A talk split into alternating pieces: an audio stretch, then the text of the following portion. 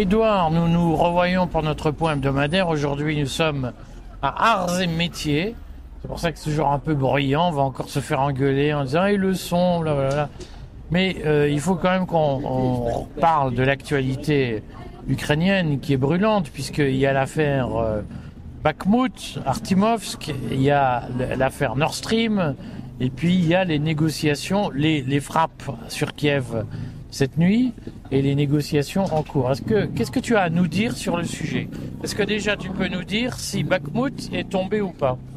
Non, alors euh, Bakhmut, euh, les taux se resserrent. Euh, les, les Russes, on dit que c'est Wagner essentiellement, mais avancent méthodiquement. Et en fait, ce qu'on a du mal à comprendre, je le redis effectivement, parce que il y a beaucoup d'approximations sur euh, l'armée russe qui a du mal, etc. On a deux armées qui ont, en termes de qualité des combattants, pour le noyau en tout cas de l'armée ukrainienne, qui ont la même valeur. On a euh, une armée ukrainienne qui est euh, dans ses tranchées ou dans des immeubles comme à Bakhmut ou dans d'autres villes et qui donc demande aux unités russes de mener un, combat urbain. Euh, on a ensuite ce qui explique le différentiel des pertes entre les deux, qui est aujourd'hui de 8 ou 9 pour 1. Euh, on a euh, une supériorité euh, 8 ou 9 fois de l'artillerie russe. D'ailleurs, les Occidentaux savent très bien qu'ils ont beau dire qu'ils vont envoyer des munitions, jamais les Ukrainiens ne pourront, même avec les stocks de l'OTAN, monter en puissance pour être au niveau de l'artillerie russe. Donc c'est la raison pour laquelle, raisonnablement, on peut penser que la guerre sera finie avant que les usines de l'OTAN se mettent à fonctionner éventuellement au même rythme. y a un projet de construction d'usine de l'OTAN Exactement. en, en Ukraine. Oui, alors cet aspect-là, moi, me semble un peu curieux parce que euh, si on construit des usines de, euh, de l'OTAN en, en Ukraine, enfin des, des usines de fabrication de, de munitions et d'armes, bon, c'est une cible extrêmement facile pour les frappes russes. Euh, et euh, euh, si, même si c'est dans des bunkers souterrains datant de la période soviétique, les Russes ont les cartes. Euh, et donc ça, c'est le côté spectaculaire et un peu naïf. Mais la vérité, c'est que l'OTAN se demande comment euh, hausser la capacité de production, surtout que les stocks occidentaux sont en train de se vider. Euh, et alors là, je crois que ça, ça nous amène à quelque chose de très important, euh, c'est que c'est un choix des Américains, mais le monde revient à une culture de la guerre. On a vécu pendant 30 ans sur ce qu'on appelait la mondialisation heureuse, les dividendes de la paix, même les guerres menées par les Américains, horribles pour les pays visés, mais c'était des petites guerres, des micro-guerres, Ou des guerres lointaines. des guerres lointaines. Et là, pour la première fois, on a un basculement, puisque c'est une guerre qui dure, et c'est une guerre qui sollicite beaucoup les deux pays, la Russie et l'Ukraine, mais surtout, les Américains ne cessent de jeter de l'huile sur le feu. À chaque fois qu'on pense qu'il peut y avoir une négociation, les Américains disent non. Et aujourd'hui, ils agitent l'épouvantail de Taïwan, qui fait que d'ailleurs la Chine est en train de se fâcher. Donc, est-ce que c'est la nouvelle mentalité des élites américaines qui se disent que pour survivre, elles ont besoin d'un climat de nouvelles courses aux armements, de guerre froide, limite tiède Euh, Ça, c'est quelque chose qu'il faut qu'il faut prendre en compte. Et les Russes, euh, silencieusement, se sont adaptés très vite. Euh, en effectivement, on peut penser qu'ils avaient imaginé que l'Ukraine capitulerait en quelques semaines ou quelques mois parce que c'était le bon sens. Euh, et d'ailleurs, on sait qu'à la fin mars, Zelensky voulait négocier. Les Américains l'ont interdit. Et donc là, les Russes se trouvent devant une difficulté, c'est combien faut-il mobiliser Et surtout quand on a mobilisé des conscrits, comment articule-t-on l'armée de conscrits avec l'armée de métier La vérité, c'est que toutes les armées de l'OTAN sont confrontées au même problème. Si euh, la France entrait dans la guerre un jour, euh, nous n'avons absolument pas euh, assez de munitions, pas assez d'armes, nous ne pourrons pas mener une guerre de haute intensité. Mais en plus, très vite se poserait la question de la conscription.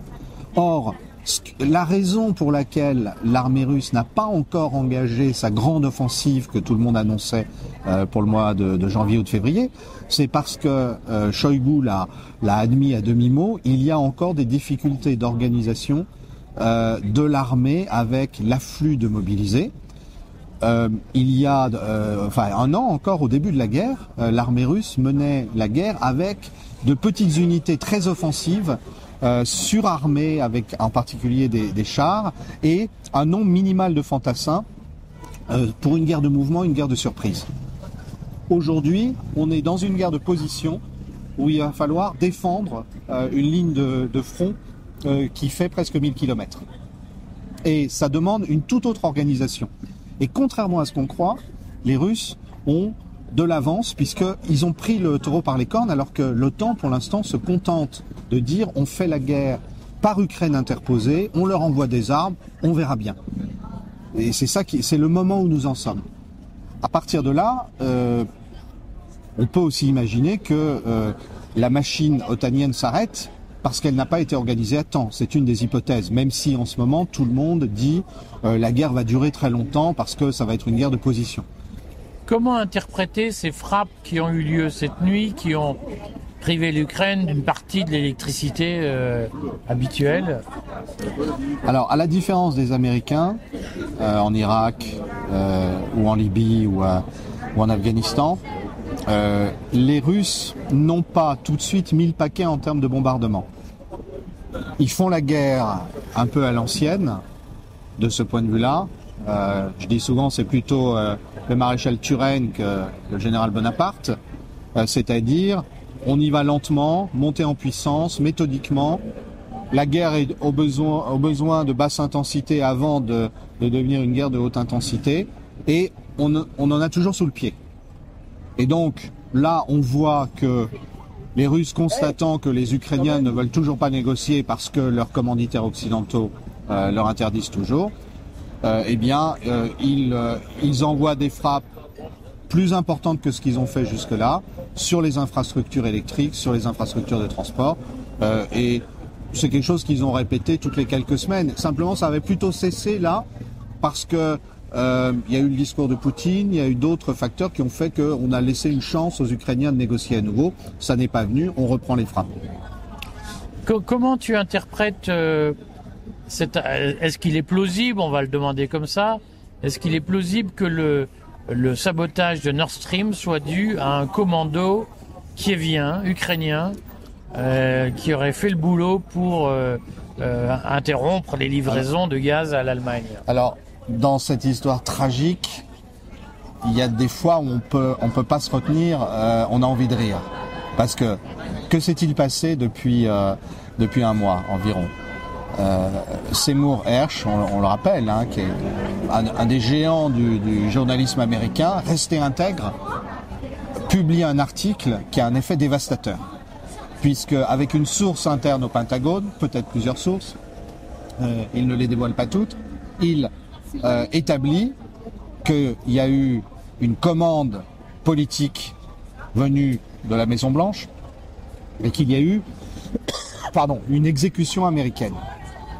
Alors, c'est très embêtant, en particulier en Allemagne, parce qu'il y a de plus en plus de gens qui disent euh, euh, au chancelier Olaf Scholz, mais euh, monsieur le chancelier, vous étiez au courant, d'autant plus que le président Biden avait annoncé en votre présence que s'il y avait la guerre, Nord Stream n'y survivrait pas.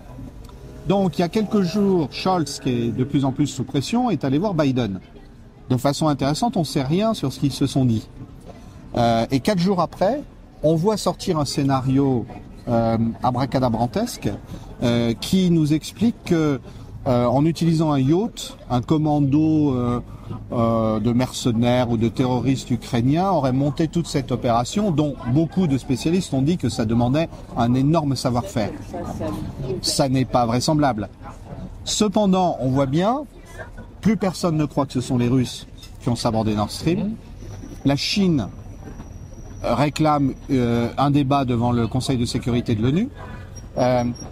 Le chancelier allemand est de plus en plus sous pression et les Américains ne peuvent pas avouer qu'ils l'ont fait sans accélérer la perte de leur prestige. Que se passe-t-il? Eh bien, euh, les pieds nickelés du storytelling nous ont sorti euh, une, euh, une théorie avec, dit-on, une enquête de la justice allemande. On demanderait à voir de près. Et donc, on nous explique que ce sont les Ukrainiens qui sont à l'origine de ça. Donc, c'est pas les Russes, mais c'est pas les Américains non plus, et les Allemands pouvaient pas savoir puisque c'est parti des Ukrainiens. Et à ce moment-là, euh, effectivement, on voit gros comme une maison ce qui va se passer dans les mois qui viennent, à partir du moment où les choses, selon toute vraisemblance, euh, tourneront mal, euh, du point de vue occidental. les Ukrainiens vont être les boucs émissaires, et à la fin, cette guerre sera entièrement de leur faute, comme chacun sait. Donc tu, tu es plutôt confiant sur une, issue de la guerre cette année? Moi, je, pense qu'il y a un marqueur qui est euh, l'épuisement humain de l'Ukraine. Euh, on voit des images qui sont euh, poignantes d'ailleurs. On voit des, adolescents, même, enfin des jeunes adolescents. On voit des, hommes âgés. Toi et moi, on n'aurait pas le choix en Ukraine. hein, on serait enrôlés. Euh, C'est la preuve qu'on est encore jeune.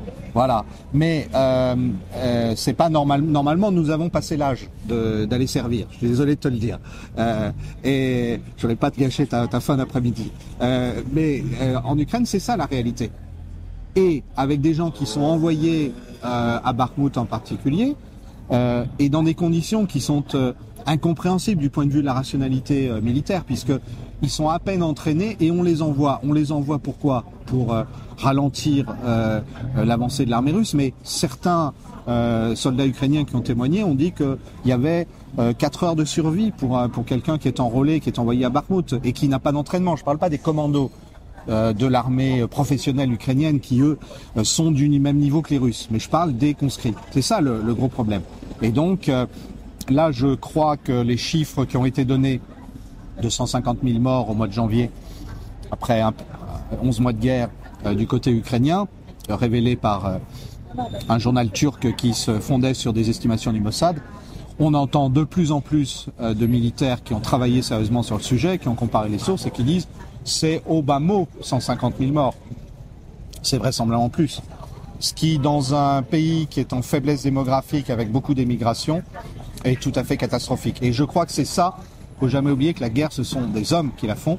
Et donc c'est ça qui fait que, vraisemblablement, quelle que soit la parité apparente des, des- des deux, euh, des deux armées, euh, l'Ukraine euh, euh, l'Ukraine craquera à un moment, l'armée ukrainienne craquera. Bon, merci Edouard. On se retrouve la semaine prochaine. La semaine prochaine.